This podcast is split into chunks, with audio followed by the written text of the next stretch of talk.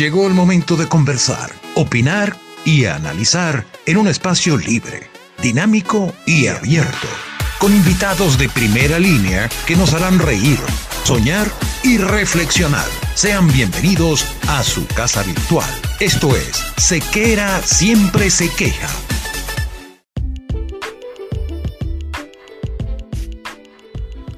Vestir bien no es casualidad, es cuestión de actitud. No podemos dejar en manos inexpertas el cuidado de nuestra imagen. Por eso, ponerse en las manos del maestro Carlo es la decisión más acertada.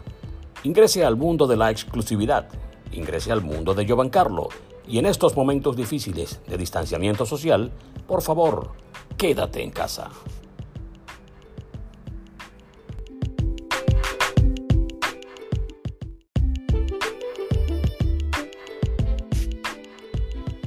Si buscas electrodomésticos modernos y elegantes desde la comodidad de tu hogar, Baco es tu mejor elección. Las mejores neveras, cocinas, campanas, topes y mucho más. Con servicio técnico en toda Venezuela. Comunícate vía WhatsApp al 0424 218 392 y solicita tu presupuesto. Baco, una obra de los dioses.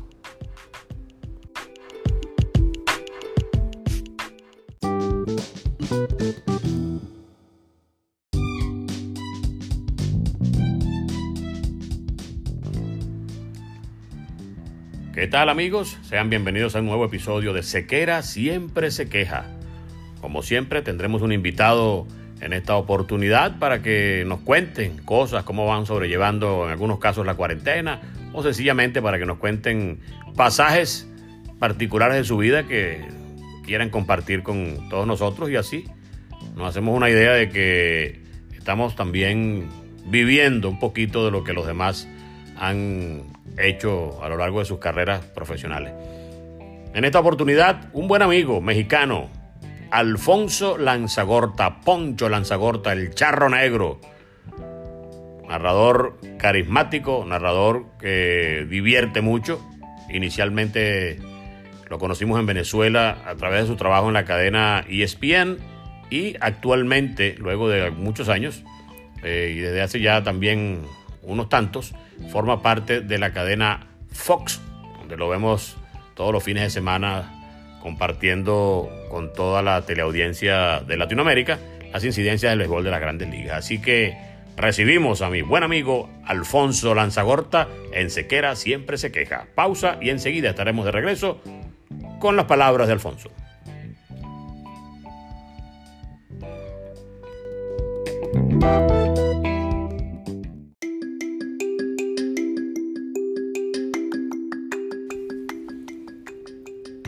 Llegó el momento de nuestro invitado especial en Sequera Siempre se queja.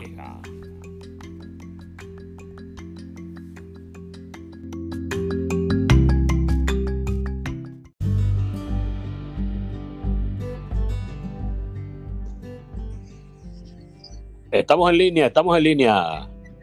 Mi estimado Charro Negro. Tal cual, mi estimado señor Sequera. ¿Cómo me le va? ¿Cómo está la cuarentena? ¿Cómo la está llevando?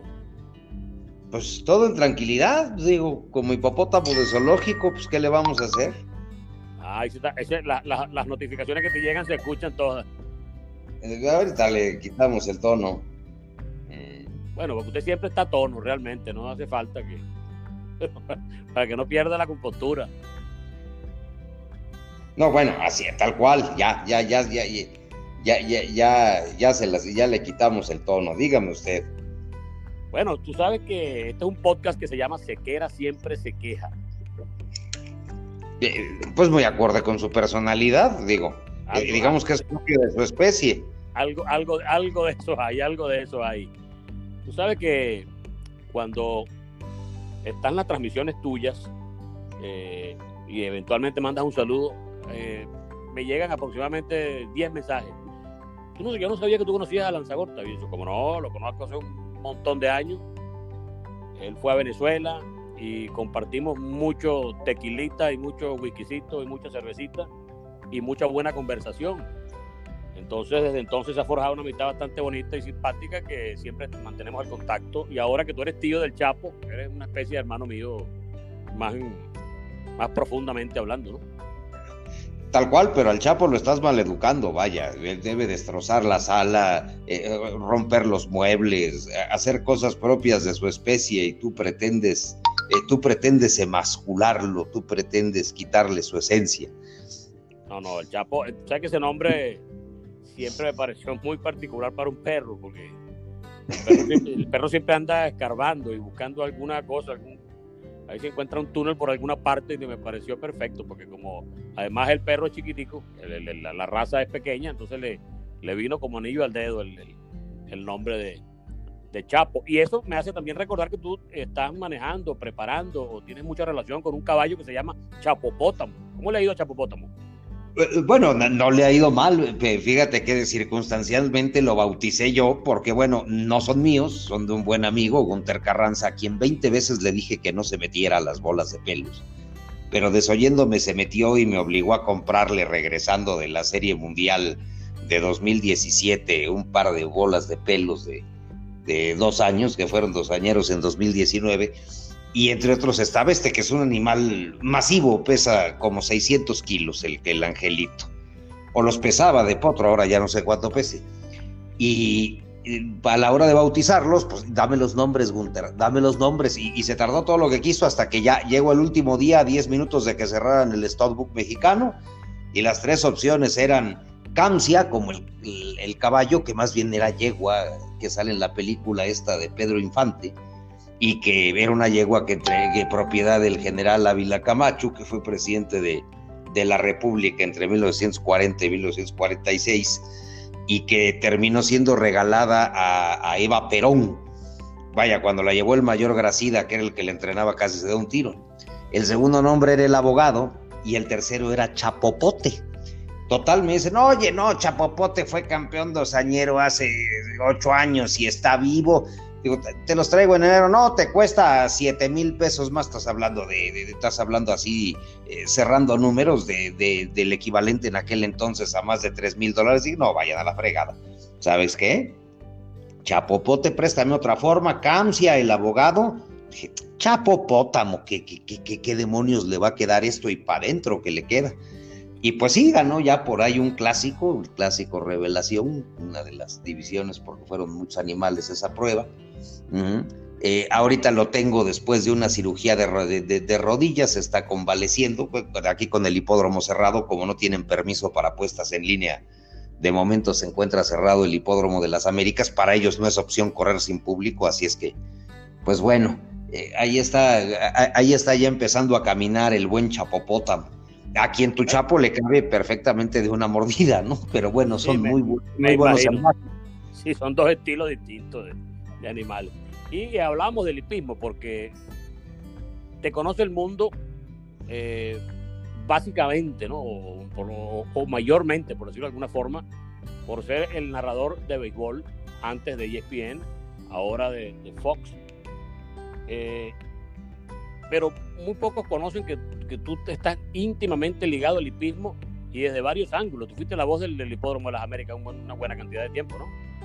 Eh, no, fíjate que, el, para el hipódromo he hecho, muy poco, vaya, fui un poco la voz que se vio en América Latina por un programa que se llamó Hipódromo, que bueno, todavía quiero pensar que es, seguirá siendo y, y terminará siendo mi, pues lo que yo podría etiquetar como mi obra maestra en la televisión, vaya, editar ese programa era un acto de amor, pegarme con los editores, no, mira, la quiero en este minuto y en este segundo y ahora ponle la marquita de que se le cayó el fuete o de que se tropezó en el gate o de esto, para tratar de crear cultura hípica, para que el que no apuesta, vea algo más y se fije en ciertas cosas, viendo una carrera que le pueden servir para la siguiente, de lo que no necesariamente ves en el Racing Form, en, la en el programa, como lo decimos aquí, o la Gaceta Hípica, como, como le dicen ustedes, o, como cualquiera de las 200 revistas que tienen.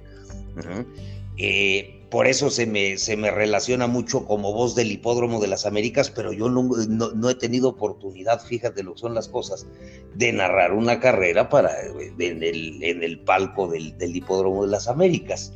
Pero bueno, ahí fui de todo y sin medida, ¿no? Vamos, la afición a los caballos empieza con mi abuelo paterno, que siendo mexicano y lo que sea, después de la guerrita pagada por las siete hermanas, por las grandes petroleras, eh, que se llamó Revolución Mexicana, pues eh, salen de México y compra mi bisabuelo unas tierras en Cuba. Y ahí mi abuelo conoce el hipismo en el hipódromo de Oriental Park, que estaba en el barrio de Marianao, y desempeña ahí ciertas categorías, ¿no? Fue desde pronosticador hasta, hasta gente de jinetes.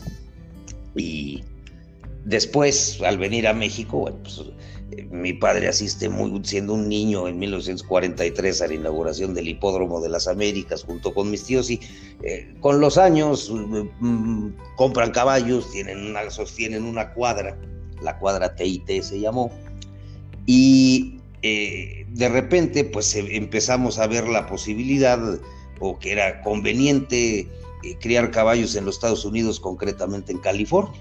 Digo, yo para esto, como te digo, de todo y sin medida fue desde paseador, caballerango, eh, asistente de, encargado de cuadra, asistente de entrenador, entrenador, eh, galopador, hace muchos años y muchos kilos, completé curso de escuela de jinetes, monté un rato.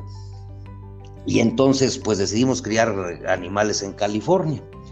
Eh, habremos criado unas seis, siete camadas y entre esas, pues puedo decir que soy el único mexicano, casi sin temor a equivocarme, que ha tenido tres caballos criados por él y corridos por él, eh, en algunos casos hasta entrenados por mí, eh, que han sido colocados o ganadores de clásicos de grado. Los stakes de grado hay, hay clásicos normalitos y clásicos de grado que a los que se les reviste una importancia nacional e internacional en función de su calidad. Entonces, bueno, ¿quién estuve? Luthier Fiber, segundo en el handicap de Santa Anita, ganó con un millón doscientos mil dólares. El Atroz, eh, que ganó el, Camino Real Derby en San Francisco, que en ese entonces ya no es graduado, pero en aquel tiempo, me parece que fue, no, no, me acuerdo si 91 o 92, era de grado 3 en el área de San Francisco. Y por ahí están también eh, por ahí está también de Rosen Cavalier, que ganó también por ahí, eh, quedó colocado en un clásico graduado por ahí. Digo, tengo dudas, pues ya la distancia de ese otro que tuvimos que se llamó el Alerta es la misma situación, pero bueno, creo que pusimos en alto el nombre de antes de que ciertos personajes de la política mexicana, como son Carlos Salinas de Gortari, Emilio Lozoya Talman, o el ladrón de Rafael Aguilar Talamantes, un invasor de predios y de viviendas, nos arruinara, ¿no? Pero bueno, lo bailado nadie me lo quita, ¿no? Eso es una parte muy, muy, muy atractiva de, la personalidad de la gente. Eh, yo tengo cierta identificación contigo porque lo que a mí no me gusta, yo lo digo. Y en ocasiones me tocó decirlo al aire. Y no, no gustó mucho en, en alguno de los del entorno en el que yo estaba, que bueno, que ¿por qué tú dices eso? Porque no, no, no el espectáculo. Y yo no, pero es que se trata de que el espectáculo precisamente lo perjudican quienes no hacen eh, lo que tienen que hacer para que se respete la concepción, en este caso, de un deporte bonito, un deporte que sigue todo el mundo y, que parece que todos los días lo maltratan más desde, desde varios ángulos. Pero bueno, el amor por el hipismo en ti existe y existirá. Y el amor por el béisbol. ¿Tú sabías que en Venezuela la gente te conoce mucho? O sea, no, no te has paseado por el hecho de que... Yo he escuchado, por ejemplo, expresiones en, algunos sitios. Oye, el cintarazo, y periodicazo, grosero, así, la gente como las la frases y las utiliza. ¿Tú sabías que en Venezuela era muy conocido? Eh, bueno, mira, de, hecho, desde la segunda vez que fui a Venezuela en, en, en 2002, pues sí me quedé de alguna manera sorprendido, ¿no? Vaya, incluso de que eh, el Universal, que publicaba un suplemento hípico muy importante, pues me viera como noticia y publicara que yo había visitado el hipódromo de la Rinconada de Caracas. Eh, vaya, mucha gente pidiéndome autógrafos, otros mentándome la madre, lo cual es muy respetable, pero bueno, también fui comisario en el Hipódromo de las Américas, así es que cinco mil mentadas de madre por tarde estoy perfectamente acostumbrado. Es lo que le digo a mamá, oye, ¿sabes qué? Tú eres un callo gordo que camina. Digo. Sí, comisario, eso no está fácil. Mira, un reclamo. Baja ese caballo. Ay, Dios mío. Mira, hay problemas. Si la aprendes, la averiguación, mentadas de madre. Si no la aprendes, mentadas de madre. Si protestan, mentadas de madre. Si la sostienes, mentadas de madre. Si la cambias, mentadas de madre. Entonces yo llegaba al palco y colgaba ahí con el doctor eh, Enrique Petroni, Alberto Cepeda, que fue el primer jinete ganador dos veces del Clásico del Caribe, que se desempeña como árbitro o comisario aquí también, y el doctor Tomás López Rodríguez, que es hijo de don Tomás López Altamira, que entrenó a Ana Cosareño eh, en el Clásico del Caribe y que es el hombre del que aprendí cuánto sé de caballos y le estoy profundamente agradecido. Nada más llegaba yo con un cartelito y lo colgaba, ¿no? En caso de mentada usamos mamá prestada, ¿no? Sí, la única. Aquí tú llegabas con las mentadas de madre ya puestas. Lo que te faltaba era eh, saber de dónde venían. pues ya, ya, ya estaba. Sí, vaya. Te digo una cosa. Pero bueno, mira, el hipódromo es un lugar donde, donde, si todavía existe, mi familia tiene dos opciones. Echarme, echar mis cenizas pasando la meta con unos jarochos tocándome el balajú o tirarlas al excusado. No, yo creo que la primera, a lo mejor hacen el esfuerzo. Tú sabes que una vez me preguntaron. Sí, es el hipódromo, ¿eh? una vez me preguntaron que de dónde sacaba yo ciertas frases cuando estaba narrando béisbol, narrando baloncesto.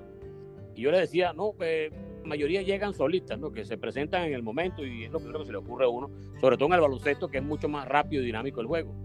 En el béisbol hay ciertas frases que identifican, el honrón, eh, de repente alguna buena jugada, entonces tú tiendes a, a darle un nombre, por decirlo de alguna forma, a, un movimiento específico de, dentro, del, dentro del juego.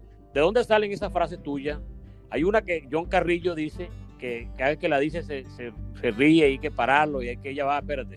Que es que cuando picheo, por ejemplo, en curva, este, este quedó más colgado que Saddam Hussein. O sea, ¿de dónde, ¿de dónde sale una frase tan particularmente eh, que, chispeante, graciosa, a la hora de hacer una transmisión deportiva? Bueno, mira, eso es parte de, la gente de caballos es, si la del béisbol es pintoresca, la de caballos es tres veces peor, ¿no?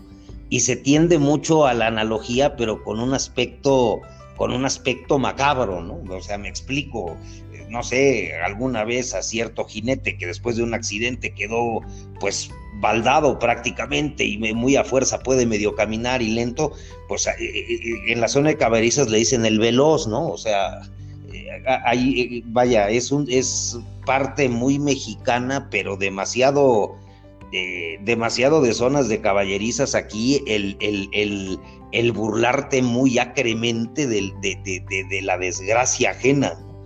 Eh, entonces, te digo, es un humor muy especial que no todo el mundo entiende, ¿no? Vaya, muchos dicen, ay, ¿cómo que más colgado que Saddam Hussein? No, no hago ninguna apología de la muerte, hombre, pues simple y sencillamente, pues eh, a quienes defiendan al señor Hussein, pues hay que recordarles que fue el que gaseó el Kurdistán después de haber perdido la primera guerra del Golfo, por ejemplo, ¿no? Que era un que era un perfecto asesino y que no lo colgué yo, ¿no? Lo sentenció un tribunal un tribunal entre comillas iraquí y ellos fueron quienes le, quienes le colgaron. Sí, algo, eh, eh, cuando utilicé esa la primera vez esa frase estaba, estaba yo en la Liga Mexicana del Pacífico, en el béisbol invernal mexicano, y no recuerdo qué extranjero se acercó muerto de risa a decirme, eh, oye, estoy, digo, es perversa, pero ¿cómo? Digo, mira, no le hagas a la corrección política, ¿no? Al señor Hussein, pues lo juzgó por medio de ir aquí si lo colgó tu gobierno.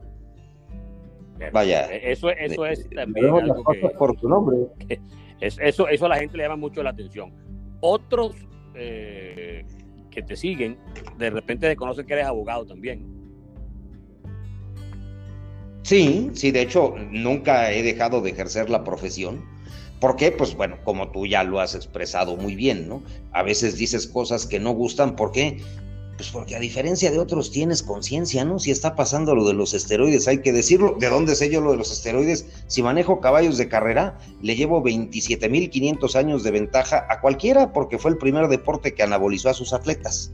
Sé que sé cómo se usan, no necesariamente lo recomiendo y créeme que puedo ser averso a utilizarlos incluso en caballos. Y, y, dices, oye, eh, estos tipos que le dicen a los muchachos, métete esta vaina, va a llegar a Grande Liga. Pues sí, ¿y por qué no le explicas que es más probable que se muera a que llegue a Grandes Ligas? Con esos muertos, yo no voy a cargar guardando un silencio cómplice y asqueroso y nauseabundo.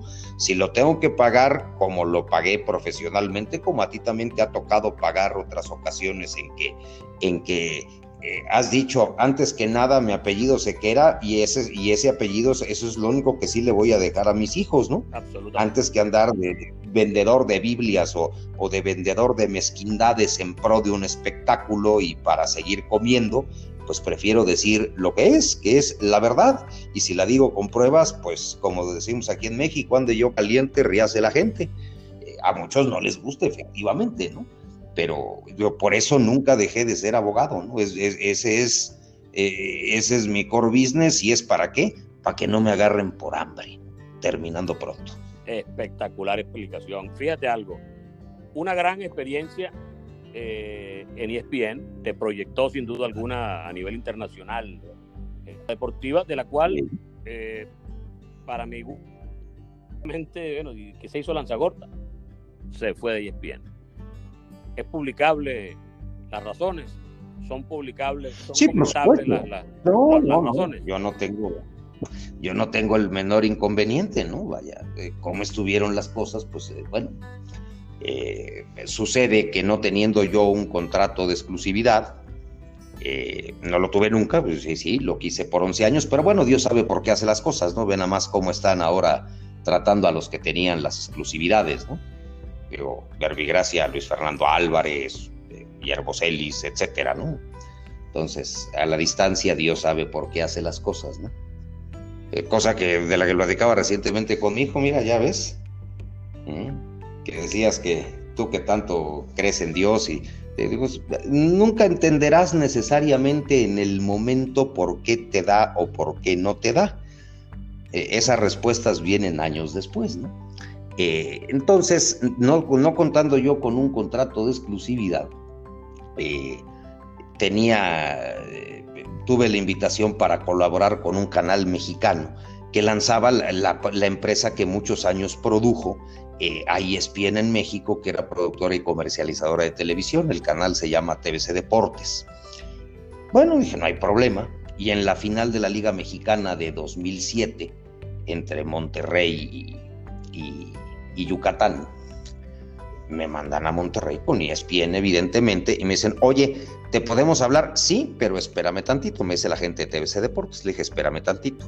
No te voy a mandar ni un audio, ni imagen, ni nada porque no es correcto. No estoy aquí con tu dinero, sino con el de ESPN. Y habré de, ostentarme como lo que vengo aquí, como comentarista de ESPN. Es lo correcto, es lo ético y es lo decente. Como tal me ostenté, incluso hasta, vaya, fue más un comercial para ESPN que una contravención a nada, ¿no?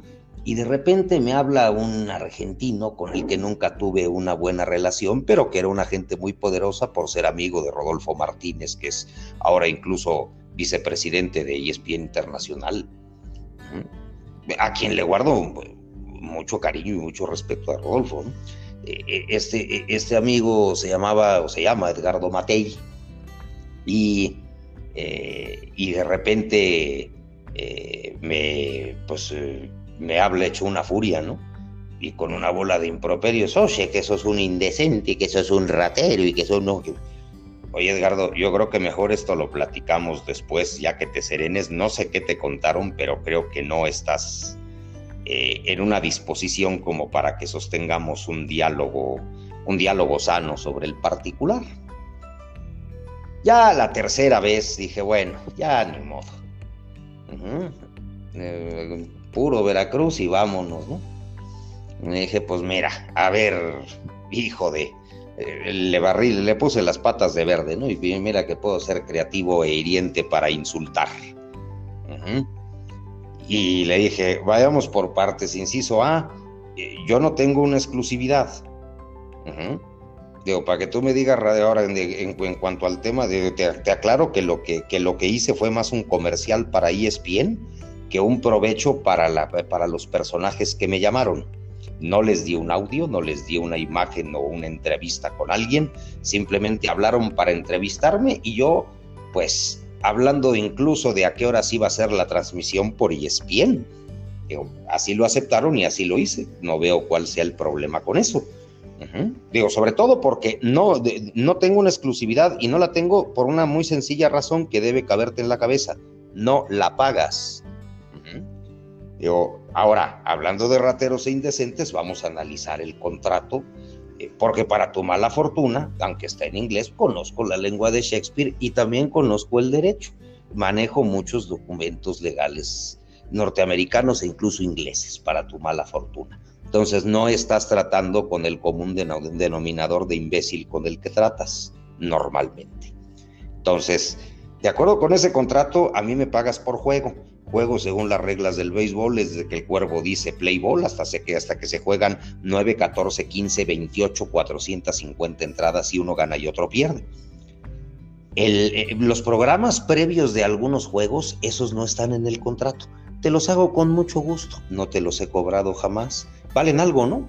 Eh, lo mismo los reportes para SportsCenter. Eh, eh, es exactamente la misma cosa.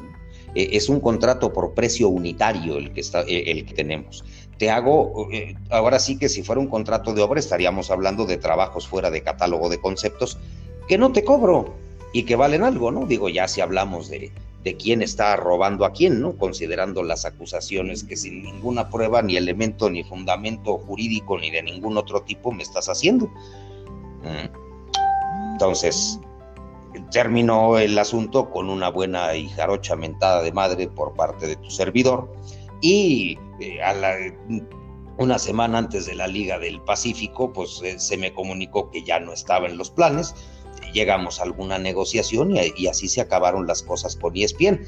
Hay otros que me dicen que hubo quienes con mucho poder en la empresa pidieron mi salida, pero pues esas versiones podría yo no desestimarlas, pero no tengo pruebas fehacientes de que así haya sido. Una vez que saliste de ESPN, zanjado ese problema y enfocado en otro, pensaste en regresar al deporte, lo hiciste después con, Fox, pero tuviste perdido un tiempito, ¿no? ¿Qué, hiciste? ¿Te dedicaste a la política, al derecho? Bueno, a nivel internacional estuve perdido, trabajé algunos años para TVC Deportes, después sufrí un veto de la Liga Mexicana por parte de Alfredo Harp y Roberto Mansur, altos directivos de los Diablos Rojos del México, que pagaron a TBC Deportes la producción de los juegos para tener el derecho de quitar y poner comentaristas. Después del juego inaugural de 2011 me dieron flit. Este, yo seguí ejerciendo mi profesión, ¿no? Claro, como, como bien dices, ¿no? Eh, de Venezuela estuve perdido. Hay proyectos a los que les tengo una enorme gratitud, ¿no? Pues la Liga Invernal Veracruzana, que cuando el eh, resto del béisbol nacional eh, me dio la espalda, pues ellos me dieron un micrófono en inviernos que fueron muy bonitos y muy especiales, como para no perder la forma. Eh, pero esas cosas no se pueden olvidar y pues evidentemente a, Octavio Pérez Garay, que fue el presidente de, de, ese circuito en aquellos, en aquellos años y demás, pues le, le estaré verdadera, eterna y sentidamente agradecido. Las cosas hay que decirlas. Eh, y pues me dices, en 2015 yo hubiera pensado que iba a regresar a narrar grandes ligas en una cadena internacional y menos aún a una serie mundial. Te hubiera dicho que, estabas entre borracho, eh, bajo el influjo de alguna droga o perturbado de tus facultades mentales. Y sucedió, así es esto. En esto estás, a, veces estás y a veces no estás, Luis. y así hay que tomarlo. Hay mucho loquito que cree que porque sale en la tele. Ya ves, llegó por ahorita papá coronavirus a decirles esos imbéciles. Mire, su trabajo es de una cajita de música estúpida e intrascendente, que le pone música estúpida e intrascendente a lo que hacen 18 tipos entre rayas, postes y almohadillas. ¿Mm? Quiera aplaudirle a alguien y admirar a alguien, admire a un epidemiólogo, a una enfermera que tiene que jugarse la vida eh, atendiendo pacientes con COVID-19, eh, a quien maneja una ambulancia con esos pacientes, a los que están en cualquier capacidad fajándose ahorita en primera línea de batalla. Esos sí son para aplaudirse. Nosotros, nosotros somos conocidos en México puro pájaro nalgón. Una pregunta aquí que algunos la contestan, otros no. Yo no creo que tú tengas problema en hacerlo. No. ha sido bastante. Te ponen a escoger eh, en el entorno humano y profesional con el que trabajaba en ESPN, en TBC y ahora en Fox. ¿Cuál escogerías con los ojos cerrados? Uf, si tuviera que escoger uno, solo uno. uno de los. Porque de todos. entornos. A ver, Vamos a, vamos, a, vamos a contestar eh, un poquito al revés volteado, como decimos acá. Mm, digo, de ESPN me llevé grandes amistades como Jorge Eduardo Sánchez, por ejemplo, ¿no? Vaya. Y, mucha gente de, producción, etcétera, etcétera, etcétera, ¿no?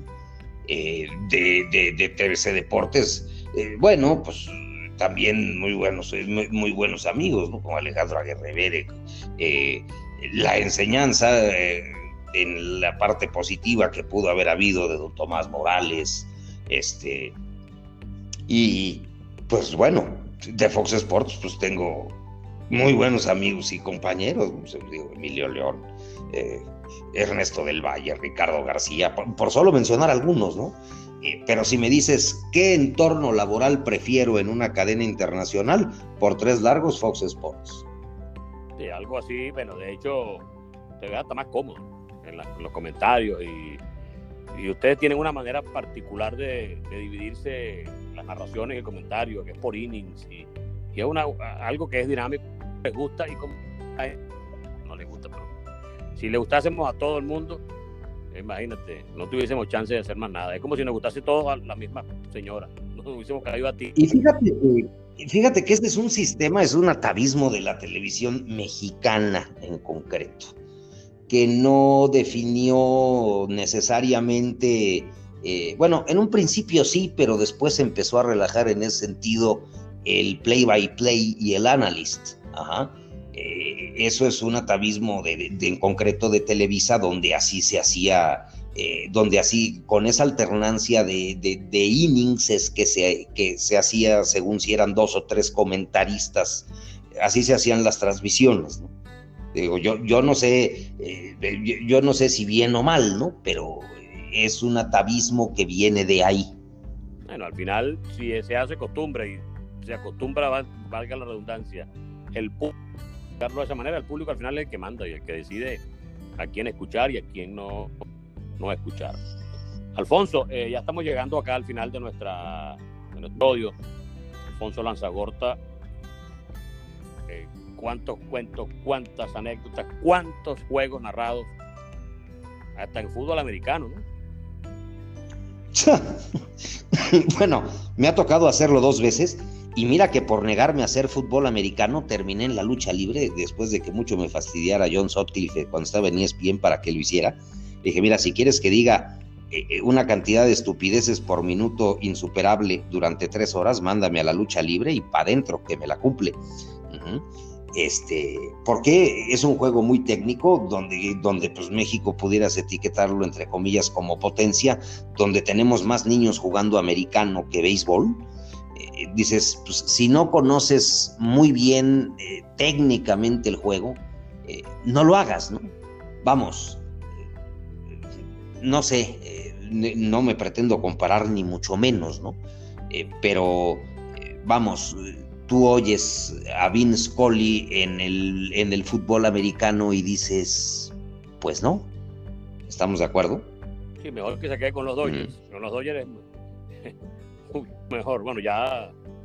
Eh, sí, zapatero a tus zapatos, ¿no? Digo, no, de ninguna manera, lo reitero y lo vuelvo a aclarar, jamás pretendería yo compararme con una gente de ese tamaño. Jamás. en la vida. Me dijeron una vez. No tengo, ni voy a tener nunca esa estatura, jamás en mi existencia. Pero, dice, pero tus zapatos. Si podía, eh, mientras llegaba el señor que narraba la Fórmula 1, yo le dije, bueno, ¿cómo no? Podré decir, ahí viene el carrito rojo volando, ahí viene el carrito negro volando, ahí viene el carrito azul, pues yo no sé nada de eso, ni sé que si tiene que cambiar los cauchos, que tiene que hacer una parada en los pits, que nada, yo lo que hago es verla y el que llegue primero es que gana, pero eso técnicamente por eso que yo respeto mucho otras disciplinas y trato de no meterme en, claro, hay que tener la honestidad para decir que no. Digo, que por qué si lo he hecho en Olímpicos, porque en Olímpicos es mucho, lo hacen todos. Vaya, y procuro enfocarme a cosas que más o menos conozco, como serían los, los caballos, donde, bueno, también llegué a hacer concurso completo, prueba de tres días, no me del todo ajeno, sin querer decir de, ninguna manera que yo haya sido medallista olímpico o, un jinete al que pudiera considerarse de alto rendimiento con estribo largo, ¿no? Eso tampoco, no, no me atrevería a decirlo nunca en mi perra existencia. Alfonso, queremos agradecerte que nos haya dedicado estos minutos para nuestro podcast Sequera Siempre Se Queja. Y bueno, estaba pendiente el contactarte. Afortunadamente tuviste la disposición y el tiempo para no callarte nada, que era justamente lo que, lo que esperábamos en esta intervención de mi buen amigo el mexicano Alfonso El Charro Negro Lanzagorta. No, pues yo te agradezco a ti, Luis, y a todos los y a todos los, eh, los escuchas de este, de este podcast de Sequera Siempre Se Queja. Te mando un gran abrazo a ti y a todos ellos y gracias por haberme invitado. Siempre será un honor y un placer cuando tú quieras. Alfonso Lanzagorta, en este episodio de Sequera Siempre Se Queja. Nosotros sencillamente nos escucharemos en una próxima oportunidad. Chao, hasta luego.